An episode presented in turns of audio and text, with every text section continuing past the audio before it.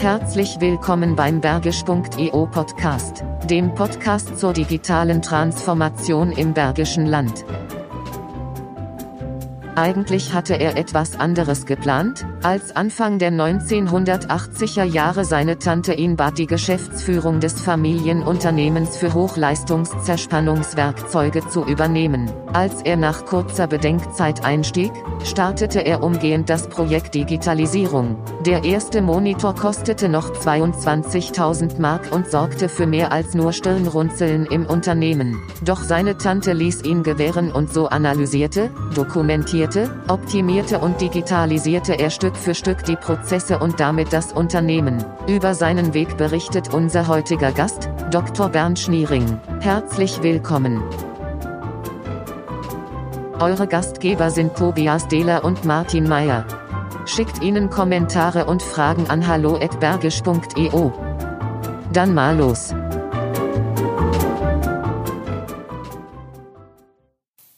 Tag, Herr Meyer. Guten Tag, Herr Dehler. So, heute ist wunderschönes Wetter. Ja. Es hat uns nach draußen getrieben. Wir Ja. sind eingeladen worden Mhm. zu einem interessanten Gespräch. Und der geneigte Zuhörer oder die geneigte Zuhörerin wird sich wahrscheinlich fragen, hätte nicht vor 14 Tagen was veröffentlicht werden müssen? Und ja, wir haben uns ein bisschen in die Sommerpause begeben, ohne Ja. es anzukündigen. Äh, Richtig. Also richtig. jetzt quasi den Juni, den Juli und den August haben wir gesagt, machen wir mal nicht zwei Folgen im Monat, sondern nur eine. Genau. Dafür werden die aber umso besser. Äh, Davon gehe ich mal aus. Zumal es auch schwierig ist, halt äh, Gäste zu finden in der Zeit und äh, viele Absagen, viele Feiertage. Und haben wir gesagt, dann lassen wir es auch mal ein bisschen ruhiger angehen. Genau, so machen wir das. Aber das heißt ja nicht, dass die Folgen, die dann kommen, äh, weniger sind als die, die sonst kommen. Haben wir eigentlich schon Moderatorinnen? Es hat Bewerbungen gegeben, dann hat es Terminkonflikte gegeben. Also es ist eigentlich quasi wie mit den Gästen. Okay, na wie schade. Also weiter bewerben. Genau, so machen wir das. Hallo at könnt ihr hinschreiben und dann freuen wir uns über Co-Moderatorinnen. So ist das. So, verrat uns doch mal, wo wir sind. Sehr gerne. Vor über 100 Jahren wurde in Remscheid das Unternehmen Schumacher und Co. gegründet. Es produzierte von Anfang an Präzisionswerkzeuge für die metallverarbeitende Industrie und ist bis heute familiengeführt. Unser Gast hat das Unternehmen in den letzten 25 Jahren als Inhaber und Geschäftsführer entscheidend geprägt und von einem traditionellen Werkzeughersteller zu einem Dienstleister mit Ein- mit Einbindung in ein internationales Produktions- und Universitätsnetzwerk entwickelt. Um digitale Chancen und Möglichkeiten voll auszunutzen, gründete er bereits vor über 20 Jahren die Gesellschaft für angewandte Prozesslenkung, kurz GAP, mit der er im Rahmen von F&E-Aktivitäten in Zusammenarbeit mit der RWT Aachen, Aachen und anderen namhaften Universitäten Softwaremodule zur optimierten Prozesssteuerung in der Werkzeugproduktion entwickelt. Herzlich willkommen, Dr. Bernd Schniering. Vielen Dank. Sehr gerne. Herr Schniering, schön, dass wir hier sind. Haben wir uns sehr darauf gefreut. Ich habe jetzt eben mal oder gerade so einen ganz kurzen Abriss, ich hoffe, es war alles richtig, über Ihr Unternehmen ähm, darge dargelegt.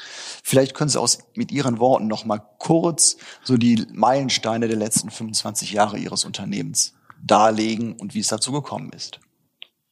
Ja, vielleicht angemerkt ähm, zu Ihrem Hinweis vorhin, eine Moderatorin wäre auch nicht schlecht gewesen. Also das Gespräch. Ja, Äh, Wir, wir bemühen uns wir fürs stimmen nächste. Mal. Wir stimmen zu. zu, zum Unternehmen äh, grundsätzlich richtig äh, über 100 Jahre im Dienste des Maschinenbaus, der einschlägigen Branchen von der Autoindustrie über Flugzeugbau, Elektrotechnik, Energie und angrenzende Sparten. Ein wesentlicher Bereich ist die sogenannte Water Technology. Das ist die äh, Armaturenindustrie, wo wir uns sehr stark äh, konzentriert Mhm. haben.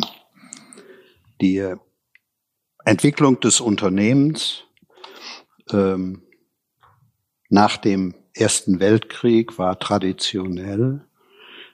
Die Gründer haben mit viel Einsatz, viel Herzblut hier eine Kompetenz aufgebaut, die meines Wissens in unserem Bereich nördlich der Donau äh, seltener vorkam. Das heißt, Mhm. die Gewindetechnologie war eine Domäne äh, Süddeutschlands und ähm, wir waren also stolz, hier äh, einige der ersten Schleifmaschinen für diese Technologie Mhm. äh, zwischen den Weltkriegen zum Einsatz zu bringen.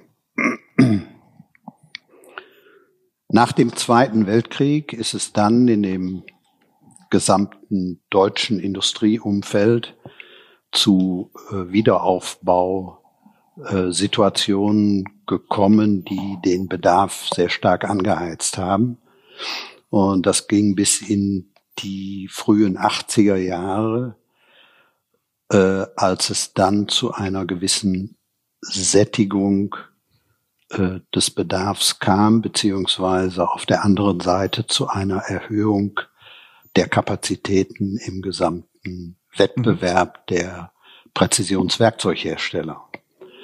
Das führte wiederum durch die viel zitierte Globalisierung zu einem Wettbewerbsdruck auf der einen Seite und auf der anderen Seite zu einer Konzentration im Markt.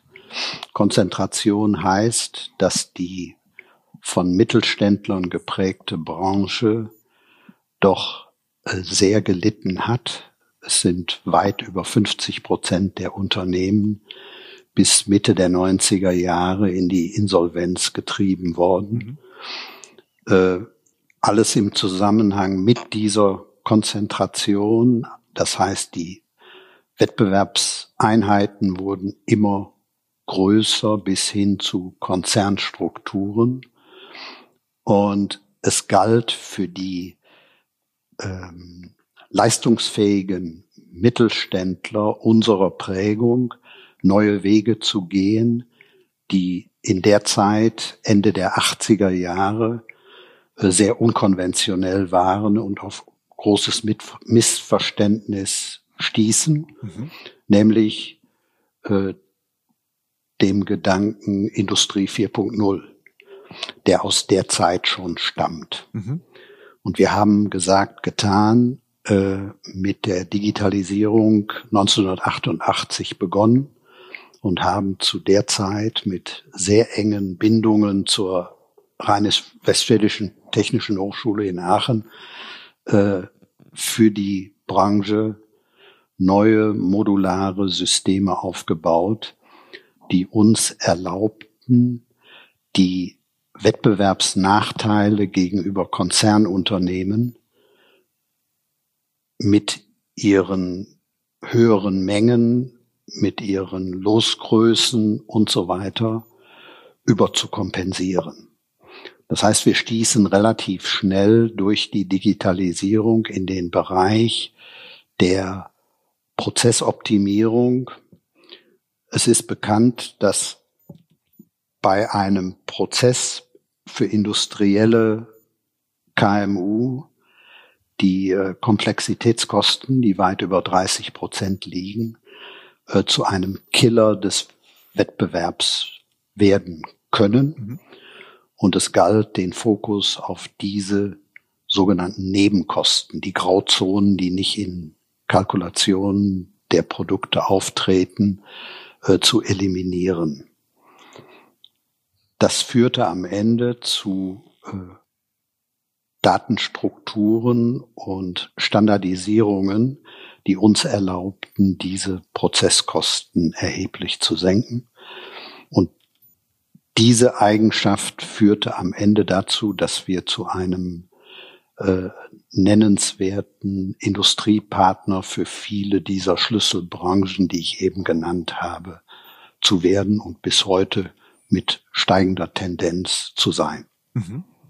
Als Sie angefangen haben, ähm, war das Thema Digitalisierung ja nun nicht in aller Munde. Ähm, wie, wie haben Sie das gemacht? Also wie haben Sie die Partner gefunden? Haben Sie das in-house gemacht? Wie, äh, also rein, rein schon von den Fachleuten her, die Sie da auch unterstützen konnten. Haben Sie das selber entwickelt und aufgebaut? Die ähm, IT-Branche bot keine äh, Silbertablettlösungen. Wir mussten selbst entwickeln. Wir haben mit hohen äh, Fördereinsätzen seitens NRW. Ich habe seinerzeit auch äh, unter Minister Wolfgang Clement äh, Projekte geführt. Es sind heute, bis heute, äh, über 20 Wissenschaftsprojekte, die letztendlich zu diesem modularen, Sie können es vergleichen mit einem Lego-Baukasten, führten, der für KMU die Möglichkeit bietet, äh, diese Wettbewerbsnachteile gegenüber Konzernstrukturen zu kompensieren.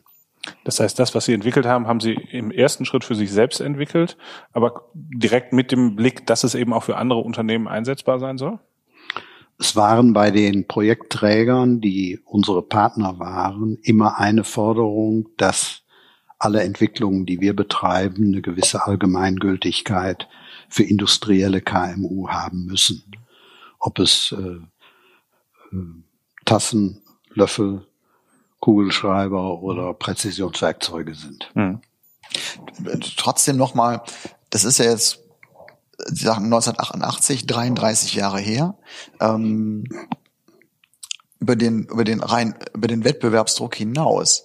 Ähm, es war ja nicht so der dieser erste Gedanke auf digitale Lösungen zu setzen, der war ja damals nicht nicht normal. Also gibt es da irgendwo so einen, so einen, so einen auslösenden Moment, wo Sie sagten, genau deswegen müssen wir das auch genau so machen. Hier liegt die Lösung, weil, wie Sie schon sagten, das lag ja damals nicht auf dem Silbertablett. Also das muss man sich auch sehr, muss man sich selbst erarbeiten. Parallel zu der Konzentration und dem steigenden Wettbewerbsdruck, ich spreche hier von Preiserosionen im Bereich von minus 30 bis minus 40 Prozent. Mhm. Also keine Spielereien, mhm. sondern da wird's existenziell für jeden, mhm. der im industriellen Bereich tätig ist. Parallel zu diesem Wettbewerbsdruck gab es eine wesentliche Änderung seitens der Marktbedürfnisse.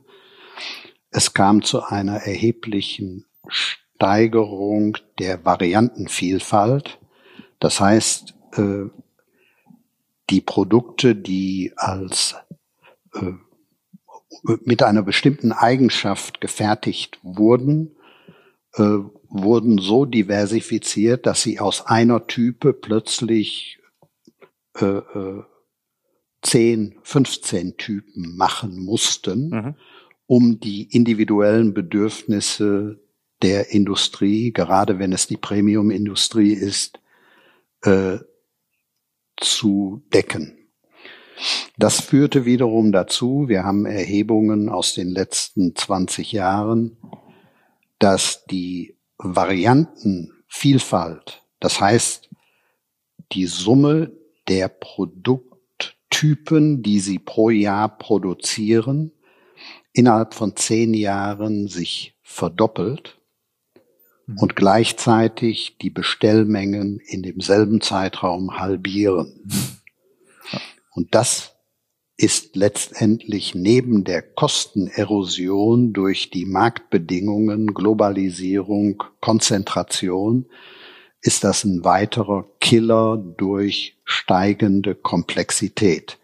Denn wenn Sie die doppelte Anzahl von Aufträgen oder die doppelte Anzahl der Prozesse vom Auftragseingang bis zum Versand über 20 bis 25 Stufen durchführen müssen mit diesen Grauzonen an Nebenkosten, dann haben Sie da eine Verdoppelung dieser Kosten bei gleichem Umsatz. Denn mhm. die, die, die, die sich verringernden Losgrößen führten nicht zu einer entsprechenden Erlösverbesserung. Das mhm. heißt, die Preise blieben konstant. Mhm. Sodass also letztendlich die Frage entstand, und das war dann halt Ende der 80er Jahre, wir kommen aus der reinen Sonderfertigung, wo die Variantenzahl explodierte und wir in Verwaltung der Auftragsdurchläufe, sprich in heutiger Sprache der Prozessoptimierung zu ersticken drohten. Und da galt es, andere Wege zu gehen. Und das habe ich im universitären Umfeld mit Profis gemacht, die nicht aus unserer Branche kamen. Und wir haben einige äh, äh, Methoden, Bausteine und Verfahren uns abgekupfert aus Bereichen wie der Bauindustrie, ja. wo es mhm. ähnliche Entwicklungen schon ein paar Jahre vorher gab. Mhm. Und aus diesen Erkenntnissen haben wir dann Mikado gespielt und haben alles neu sortiert, alles in Frage gestellt und sind so zwangsläufig auf die Digitalisierung gekommen. Das ist ganz einfach, das ist wie Fahrradfahren. Wenn es dann einmal funktioniert. Ne? Ähm, verstehe ich das richtig, dass Sie auch quasi äh, schon früher eher kleine Losgrößen hatten, das heißt produktionsseitig darauf eingestellt waren, dass sie eben auch so mal bis zum Einzelstück oder sehr geringen Auflagen produzieren konnten? Oder war das auch eine Herausforderung, dass sie gesagt haben, eigentlich haben wir vorher Standardware hergestellt, die wir uns aufs Lager legen konnten und jetzt kamen wir in eine Situation, dass wir über die Varianten mehr ähm, auch auftragsbezogen fertigen mussten? Gut, jetzt kommt ein dritter Faktor ins Spiel. Äh wir waren auf kleine Losgrößen eingestellt. Ich spreche jetzt mal von Losgrößen 5, 10, 20, 100, maximal 500. Jetzt kam eine weitere Entwicklung auf die Branche zu, nämlich die äh, Digitalisierung der Produktionsmaschinen, sprich CNC-Maschinen, also numerisch gesteuerter Maschinen die immer stärker in Richtung Massenproduktion gingen.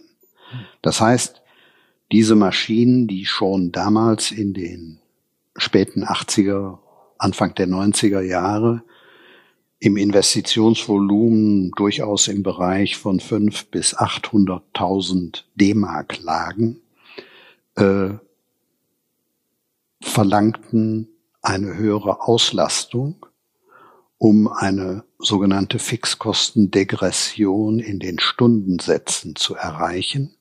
Sie können davon ausgehen, dass bei solchen Investitionsgütern bei dem Maschinenstundensatz einschichtig circa 50 Prozent Fixkosten liegen. Hm. Das heißt, wenn Sie die Maschine zweischichtig fahren, ist das eine einfache Rechenaufgabe, dann gehen ihre Stundensätze schon um 25 Prozent runter, weil sich die 50 Prozent mhm. Fixkosten auf die doppelte Zeit äh, äh, verteilen. Mhm. Das führte aber wieder darum, dazu, dass wir äh, auch in den Bereich größerer Losgrößen steuern mussten, um eben nicht nur Einzelstücke Kleinstmengen zu fertigen, die oft in Spät- oder Nachtschichten gar nicht realisierbar waren, sondern wir fokussierten dann im Markt auch Bereiche, die äh, früher nicht zu unserer Domäne mhm. zählten. Mhm. Das führte bis heute nur für Ihr Verständnis dazu, wir hatten äh, in den 70er und 80er Jahren einen Anteil von circa 80 Prozent Sonderanfertigungen, mhm. also individuell abnehmerbezogene Varianten. Und wir liegen heute bei 25 Prozent Sonder, reine Sondervarianten und einem Anteil von 75 Prozent im Standardbereich, wobei man betonen muss, dass dieser Standardbereich in der Variantenvielfalt mhm. explodiert ist. Mhm. Das heißt, sie können aus ihrem Standardbaukasten heute viel mehr abdecken als vor 30 Jahren. Mhm.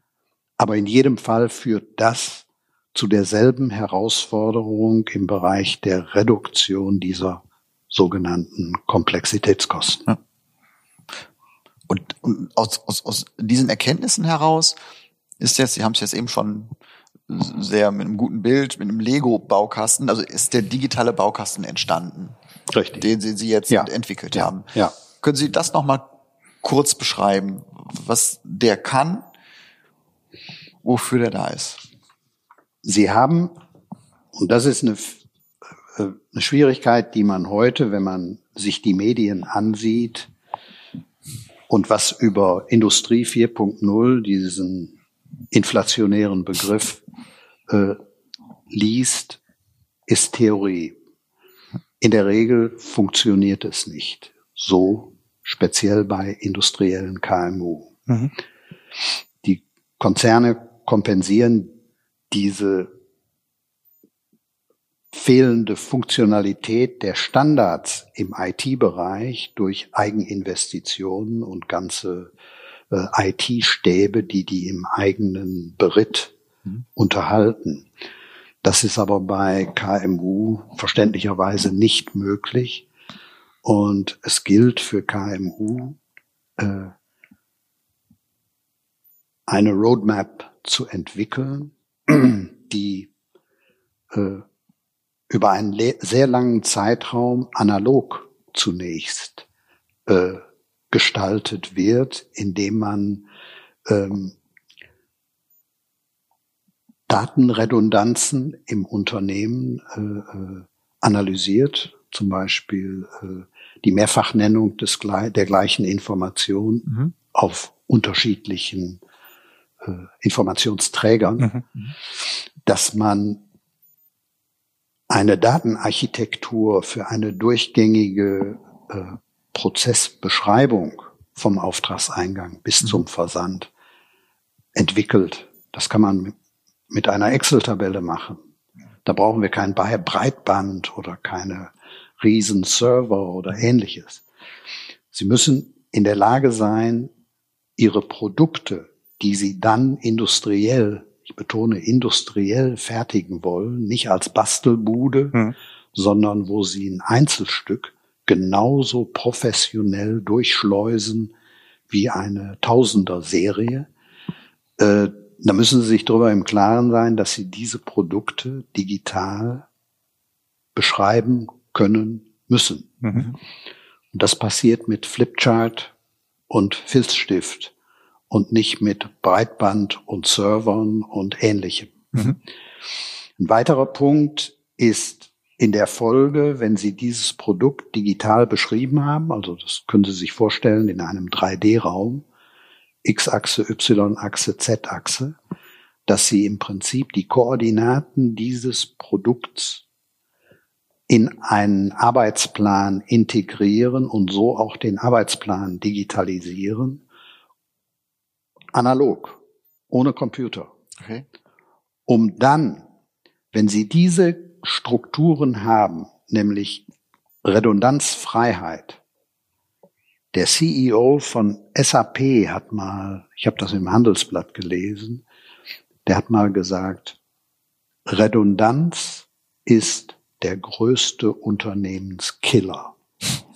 Redundanz will sagen, alles, was doppelt, dreifach, vierfach, fünffach in einer Organisation, ob an einem Standort oder an mehreren Standorten, äh, vorgehalten wird, bringt sie um. Mhm.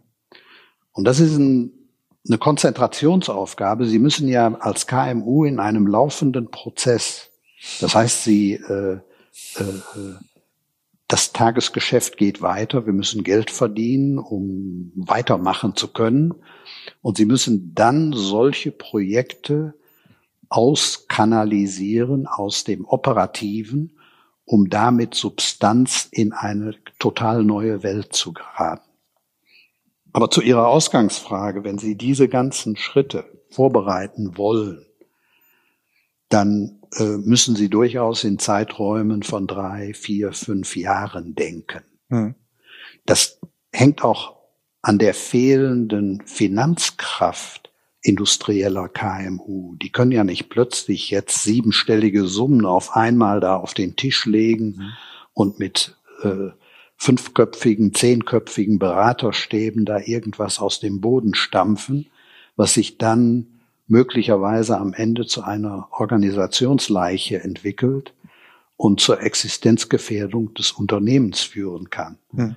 Das heißt, es muss modular in kleinen Schritten, die sehr einfach sind, es ist, es ist nicht kompliziert, müssen Datenstrukturen, Produktbeschreibungen, Produktionsbeschreibungen und natürlich die gesamte gesamten danach folgenden Prozesse bis hin zum Verpacken, Etikettieren der Produkte äh, definiert sein in einer Datenarchitektur, die redundanzfrei ist, mhm. um dann mit der Digitalplanung zu beginnen, das geeignete ERP-System zu wählen, gegebenenfalls, wenn man schon so weit ist, äh, MES anzubinden, also Manufacturing Execution Systems, das sind Leitstandsysteme, die das ERP-System unterstützen und letztendlich die Lenkung der Einzelaufträge durch die äh, äh, Unternehmens, also durch die Produktionsprozesse unterstützen. Mhm. Sie planen also diese IT-Module und können dann wiederum mit einer Roadmap mit den Teams ihrer eigenen Mitarbeiter versuchen, in realistischen Zeiträumen so ein Projekt dann auf die Schiene zu setzen, sodass der Gesamtprozess von der Finanzierbarkeit, aber auch von der Umsetzung, bedingt durch das operative Geschäft, was KMU im industriellen Bereich ja sowieso haben, wie alle Unternehmen, äh, dann kommen Sie sicherlich auf mehrere Jahre, bis Sie von Digitalisierung sprechen können. Sie haben das äh, so ein bisschen gestriffen, das Thema gerade. Wie wichtig ist der Faktor Mensch dabei? Also Sie haben gesagt, wir stellen uns mal erst ans Flipchart und schreiben auf, ähm, äh, welche Parameter wir beachten müssen. Wir gucken uns unsere Prozesse an. Wie ist das für Sie ähm, äh, in Ihrer eigenen Erfahrung gewesen? Ähm, vielleicht auch in der Zeit, wo ja noch nicht jeder ein Smartphone in der Tasche hatte. Ähm, äh, Ihr Team, äh, und zwar von der Geschäftsleitung äh, bis zum äh, Mann an der Maschine ähm, oder in der in der Packstube da mitzunehmen. Äh, in der Regel hatte ich sehr geringe Probleme. Das wird überschätzt. Ich hatte mit unserer damaligen Ministerpräsidentin äh, Hannelore Kraft hier in diesem Raum über dieses Thema auch diskutiert. Die Politik interessiert häufig sehr, welche Auswirkungen die Digitalisierung auf die äh, äh, Arbeitswelt hat. Und man meint dann immer, es müssten da solche IT-Highflyer her, die das Ganze dann nur steuern können. Ich bin der Meinung, wenn man mit Flipcharts anfängt und man visualisiert mit einfachen Strukturen äh, die Zusammenhänge bereichsübergreifend, ich betone bereichsübergreifend, mhm. damit ein Mitarbeiter, wir beschäftigen hier Kfz-Mechaniker, die wir mhm. umgelernt haben, mhm. umge ja, umgelernt. Äh, damit aus Fairnessgründen die begreifen, wie eine gesamte Prozessstruktur aufgebaut ist und wenn Prozessschritt 23, wo er dann beteiligt ist, äh, eine Auswirkung hat auf Prozessschritt 40, dann versucht er solche Fehler zu vermeiden. Mhm. Und es kann verständlich gemacht werden durch, ja, was ist es bei Ingenieuren, ist die Zeichnung, die Sprache. Mhm. Und man kann solche Dinge mit Skizzen, mit Charts, mit Organigrammen sehr, äh, sehr stark vereinfachen. Und für den Normalmenschen, der muss jetzt keine Universitätsabschlüsse haben oder ähnliches, äh, äh, begreifbar machen. Hm. Bedeutet aber, und, und das ist ja das, also wenn Sie davon sprechen, dass äh, die Prozesse äh, festgehalten werden müssen, dass äh, Redundanzen ausgeschlossen werden müssen. Äh, wenn ich mich hier so umschaue, es gibt ja wenn man sich das anguckt, so, so ein Prozessdiagramm, man muss ja schon sehr, sehr genau hinschauen. Also das ist, ich glaube, das hört sich jetzt erstmal so im ersten Schritt so einfach an, Prozesse darzustellen, aber Sie empfehlen ja schon sehr, sehr genau hinzugucken und jeden Prozessschritt auch zu sich anzuschauen, zu analysieren. Ähm, und äh, das kann ja für mittelständische, für KMUs auch schon zu einer Herkulesaufgabe werden, zumal ich den gerade der Blick von von äh, innen heraus, also ich bin vielleicht auch selbst Verursacher von Prozessen, die vielleicht auch verändert werden müssen. Das stelle ich mir sehr sehr schwierig vor. Genau das aufzusetzen und einen Plan zu haben, wie sind die Prozesse, wie müssen die Prozesse sein, um dann im nächsten Schritt in die Digitalisierung zu gehen. Gut, ich meine, wenn Sie jetzt auf diesen diese Prozessübersicht ja. dort äh, äh, zurückkommen, das ist natürlich dann das Endergebnis, das ist der Satellit im Orbit. Mhm. Äh, den kann man so auf die Schnelle gar nicht erklären. Genau. Aber dieser, diese gesamte Übersicht, die Sie dort sehen unter dem Titel Revolution in der Prozesslenkung, äh, jedes der Kästchen, jedes der Funktionskästchen hat Unterbereiche, wo deren Prozesse äh, begreifbar erklärt mhm. werden. Mhm. Und wenn das Baustein für Baustein gemacht wird, und das ist für jeden normal begabten Menschen, die wir hier beispielsweise in unserem Unternehmen, aber auch in anderen Unternehmen beschäftigen, äh, äh, machbar. Die Kunst ist dann, das Gesamte als Baukasten zu einem Gesamtsystem zusammenzustellen. Einmal um die zu motivieren, weil das in der Denkweise so also nach dem Motto, haben wir immer so gemacht. Der Karl hat in der Schublade neben der Maschine einen kleinen genau. Karteikasten, mhm. wo er sich seine Zahlen aufschreibt. Das muss natürlich ausgemerzt werden. Das ist ja der, die Katastrophe an Redundanz mhm. und an Verlagerung des Fachwissens des Unternehmens in die Köpfe der Mitarbeiter. Und sie haben die dann nur dort konserviert und nicht immer verfügbar, auch wenn der Mitarbeiter im Urlaub ist mhm. oder in den Ruhestand geht. Mhm, und diese Bausteine, dieses Konzept, nochmal, das ist einfach. Äh, welche Daten gibt es in allen Bereichen? Welche Prozesse gibt es? In allen Bereichen. Und dann die Einzelprozesse, die kann man in kleinen Gruppen der Beteiligten dieser Prozessschritte auf einem Flipchart mit denen zusammen entwickeln, um dann nachher, wir hatten hier in unserem Unternehmen nachher neun entscheidende Prozesse. Und diese neun entscheidenden Prozesse sind einzeln in zwei oder drei Unterebenen definiert worden von denen, die dort beteiligt sind. Mhm. Und diese Prozesse, Unterprozesse und Unter-Unterprozesse sind dann irgendwann unter Einbeziehung der einzelnen Mitarbeiter in diese Revolution in der Prozesslenkung zusammengebaut worden das ist so wie mit Duplo Lego. Kennen Sie die großen Lego-Steine? Mhm. Ja, klar. Die hatte ich übrigens hier auf dem Tisch, als unsere Ministerpräsidentin hier war. Zum okay. Verständnis. Okay. Den Kasten habe ich im, in der Alleestraße selbst gekauft. Und sie hat mitgebaut. Sie hat, äh, nee, glaube ich nicht, aber ich, hab, ich, hab, ich musste was bauen, weil wir von zwei Plattformen aus ja. was hochgezogen haben. Und in der Mitte trafen die Steine sich. Mhm. Und siehe da, da kam ein Stein, der das verbinden konnte. Und die Standards waren die Nuppen der Steine und es passte. Ja, klar. Und funktionierte. Ja, cool. Wie, wie funktioniert das jetzt bei Ihnen im Tagesgeschäft? Haben die Mitarbeiter Zugriffe auf besondere Systeme, wo sie dann Wissen auch nochmal abrufen können? Oder ähm, also oder sind die alle so geschult und es wird regelmäßig äh, das Wissen aufgefrischt, dass, dass eben auch die definierten Prozesse eingehalten werden? Wie lenken und steuern Sie dieses Thema im, im Tagesgeschäft?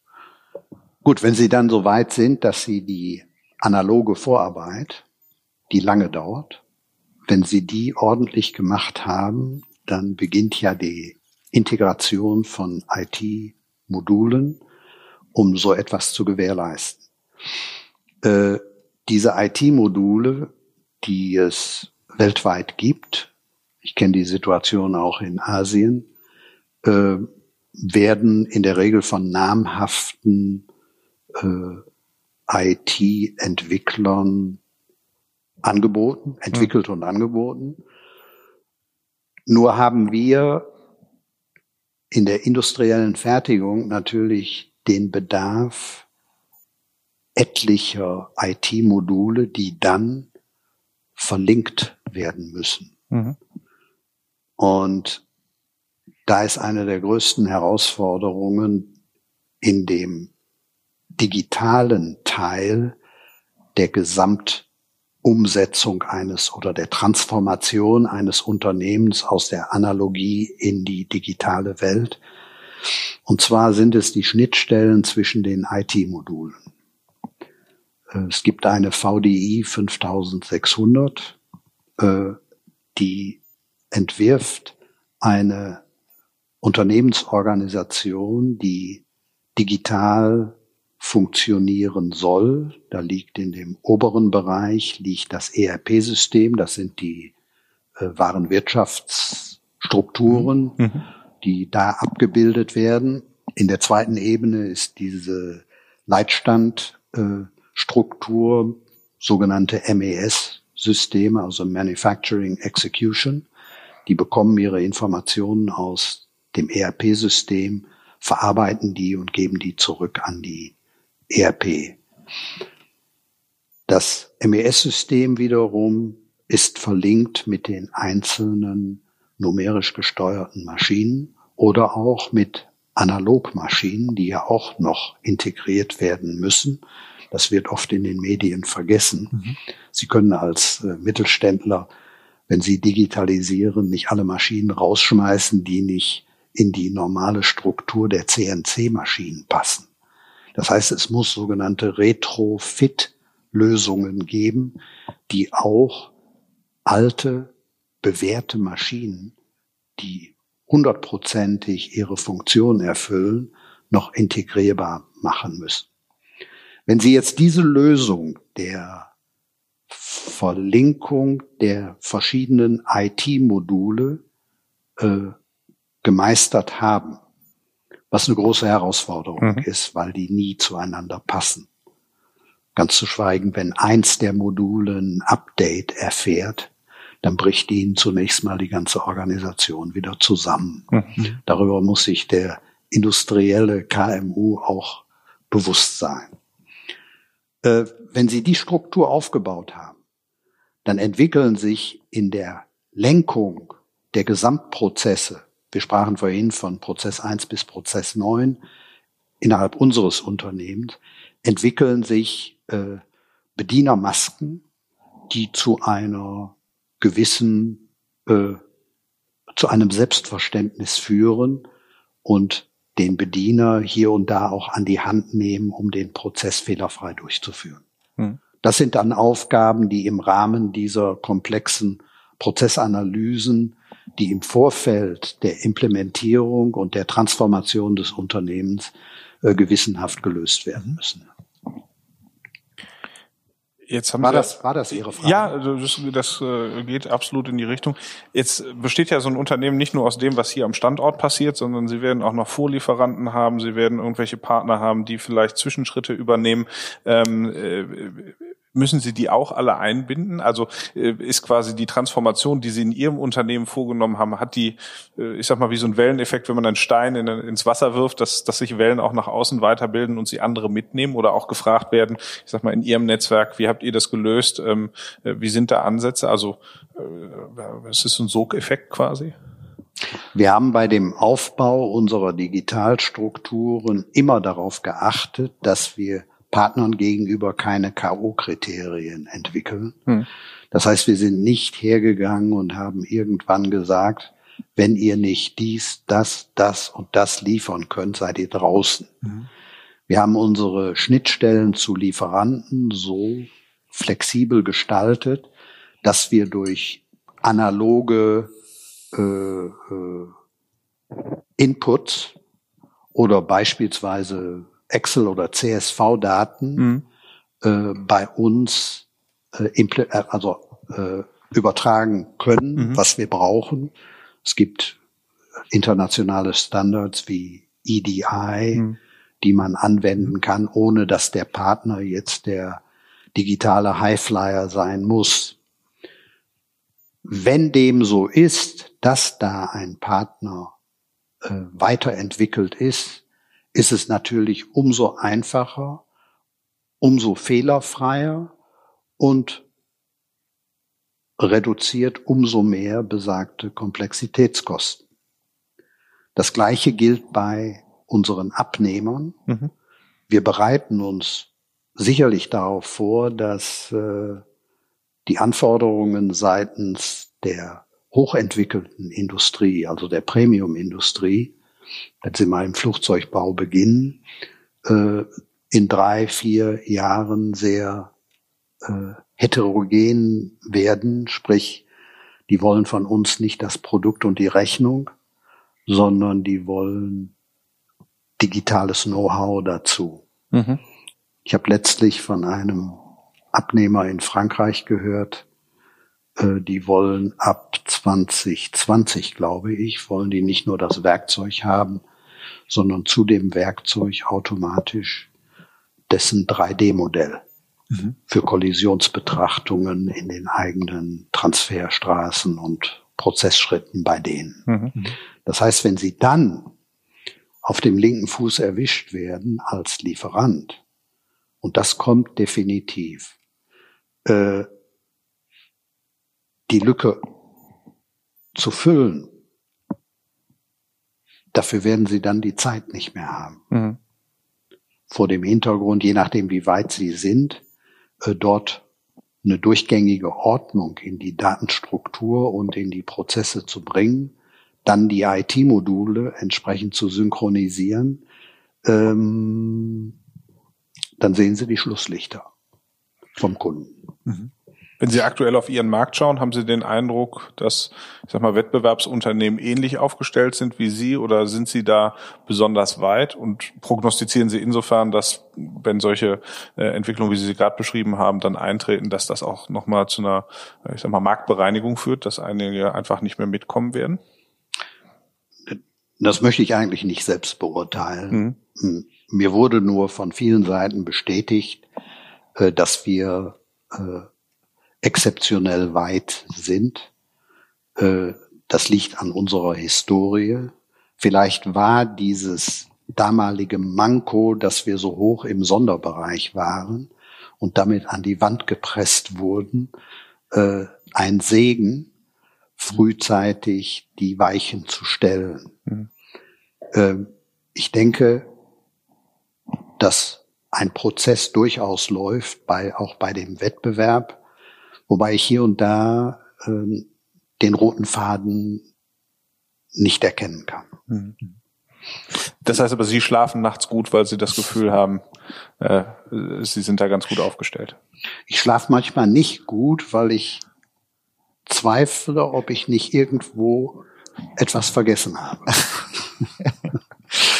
Und, und, und trotzdem, also wenn wir da jetzt genau darauf, darauf ansprechen, auf den, den Zeitfaktor, jetzt die aktuelle Diskussion rund um die Digitalisierung suggeriert ja den meisten Unternehmen, sie müssen unbedingt schnellstmöglich was erledigen. Die nächsten Trends zeichnen sich ab. Sie haben es auch schon einen kurzen Blick in die Zukunft ähm, gewagt, was auf Sie zukommt.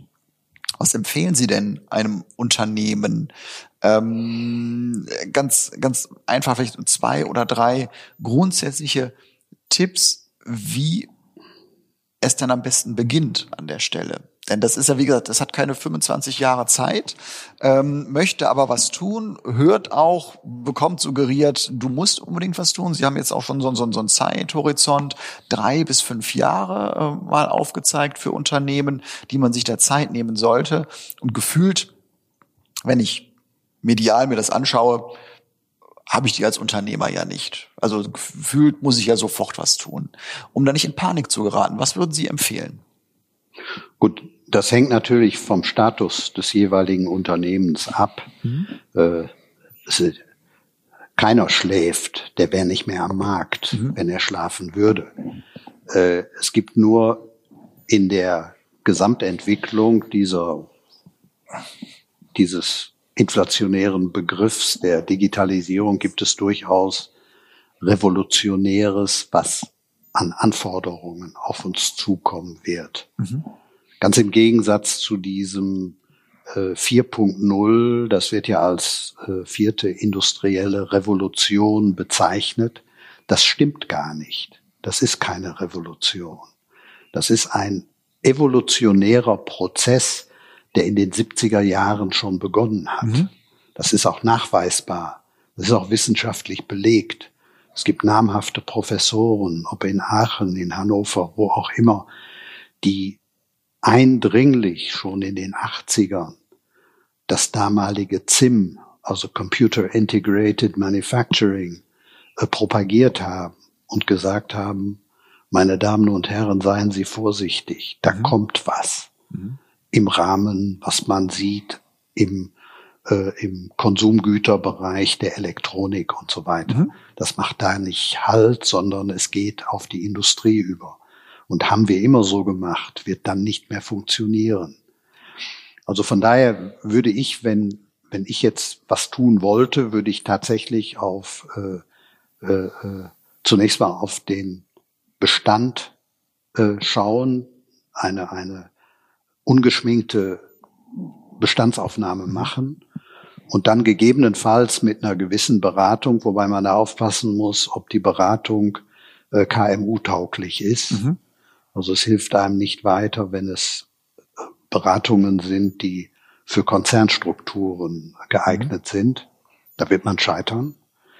Äh, um dann Schritt für Schritt in finanzierbaren Meilensteinen äh, umzusetzen. Mhm. Mehr bleibt einem auch nicht übrig. Das, das sollte so passieren. Äh, und die Dringlichkeit hängt tatsächlich von dem Status des Ganzen ab. Ein Punkt vielleicht bei der Umsetzung, es sollte alles bereichsübergreifend betrachtet werden. Mhm. Insellösungen sind Killer, genauso wie die Datenredundanz als solche. Mhm. Und das sind Prozessanalysen, die, die keinem erspart mhm. bleiben, der verantwortlich für ein, für ein industrielles Unternehmen ist. Mhm. Wir haben übrigens der Politik hier in der Stadt Remscheid angeboten, hier am Standort ein Institut für Digitalisierung unter der GAP, also der Gesellschaft für angewandte Prozesslenkung, aufzubauen, mhm. im Prinzip als äh, Leuchtturm für solche Transformationen, für Wissensvermittlung, sowohl an die bergische Industrie als auch an die hier anzusiedelnde FH Köln mhm. äh, am Campus Remscheid. Mhm. Ich stehe da in Kontakt mit unserem Oberbürgermeister, mit unserem Wirtschaftsminister Pinkwart in Düsseldorf und mal sehen, wie hoch das Interesse ist. Also wir sind bereit, Know-how zu transformieren. Mhm. Cool vielleicht, wenn wir so langsam in Richtung äh, Ende unseres Gesprächs kommen. Ich habe mir die Frage gestellt, äh, das Unternehmen prägt ja den Unternehmer, aber der Unternehmer prägt ja auch sehr sein, sein Unternehmen. Wenn Sie jetzt auf Ihre ähm, Arbeit äh, in den letzten Jahrzehnten hier zurückblicken, was war für Sie Ihre prägendste Eigenschaft? Wo würden Sie sagen, da bin ich mit meiner Persönlichkeit ganz besonders ähm, äh, beeinflussend gewesen für die, für die Entwicklung hier? Die beste Entscheidung, die ich getroffen habe, war mich relativ zeitig aus dem rein operativen herauszuziehen, wo ich sehr stark eingebunden war bis in die frühen 2000er, äh, um nicht hier den Frühstücksdirektor zu machen, sondern um handfeste, umsetzbare Strukturveränderungen äh, durchzupeitschen. Mhm. Das heißt, wenn Sie so ein, eine Veränderung wollen, äh, wenn da die Nummer eins des Unternehmens nicht die Lenkung mhm. des Umsetzens innehat, wird das Unternehmen auch scheitern. Mhm. Also das an eine IT-Abteilung zu übertragen und dann zu sagen, Jungs, macht mal und nach einem halben Jahr zu fragen, na, wie seid ihr? Mhm. Sparen Sie sich das Geld. das funktioniert nicht. Das heißt, Sie müssen also, und das war meine prägende Aufgabe, wenn Sie danach fragen, äh, ich bin zunehmend, ich bin mittlerweile circa 60 Prozent im F&E-Bereich, aber F&E-Bereich bezogen auf äh, äh, Infrastruktur für industrielle KMU. Und im Übrigen dann natürlich, das dürfen wir bei allem nicht vergessen, unsere Kernkompetenz ist die Zerspannung. Und dort gibt es auch Grundlagenforschung in der reinen Werkzeugtechnologie, mhm. die man auch mal wuppen muss ne, nebenbei. Wo, wo, wobei das ja, das finde ich auch immer wieder sehr, sehr bemerkenswert. Ähm, also Ihre beiden Söhne sind ja auch im Unternehmen mittlerweile. Richtig. Ähm, also ich, einer auch in der Geschäftsführung. Beide. Beide mittlerweile in der Geschäftsführung. Ja. Und normalerweise ist es ja so von der Reihenfolge, wenn man sagt, das Thema Digitalisierung, äh, da kommen dann die Jungen nach und die widmen sich diesem Thema. Bei Ihnen ist es ja, also was Sie ja jetzt entwickelt haben in den letzten Jahren und auch noch, wo Sie ja noch sagen, Sie haben noch Pläne in, in diese Richtung. Ähm, äh, wo nehmen Sie die Energie her? sich genau mit diesen Themen zu beschäftigen und auch da hier up to date zu bleiben. Ähm, wie gesagt, normalerweise ist es ja oft so, dass es so ein Privileg der Jüngeren ist, sich mit diesen Themen auseinanderzusetzen. Bei Ihnen ist es nicht ganz umgekehrt, aber Sie sind da schon die treibende Kraft, habe ich den Eindruck. Richtig. Und äh, ähm, auch mit sehr, sehr viel Energie. Wo nehmen Sie die Energie her? Ja, das ist Motivation. Herz, Herzblut ist Herzblut, dabei. Ja. Und äh, ich bilde mir ein, ich bis hin zu meiner Promotion waren die Themen, die wir hier besprochen haben, äh, maßgebend. Mhm. Und das fing in den späten 70er Jahren an.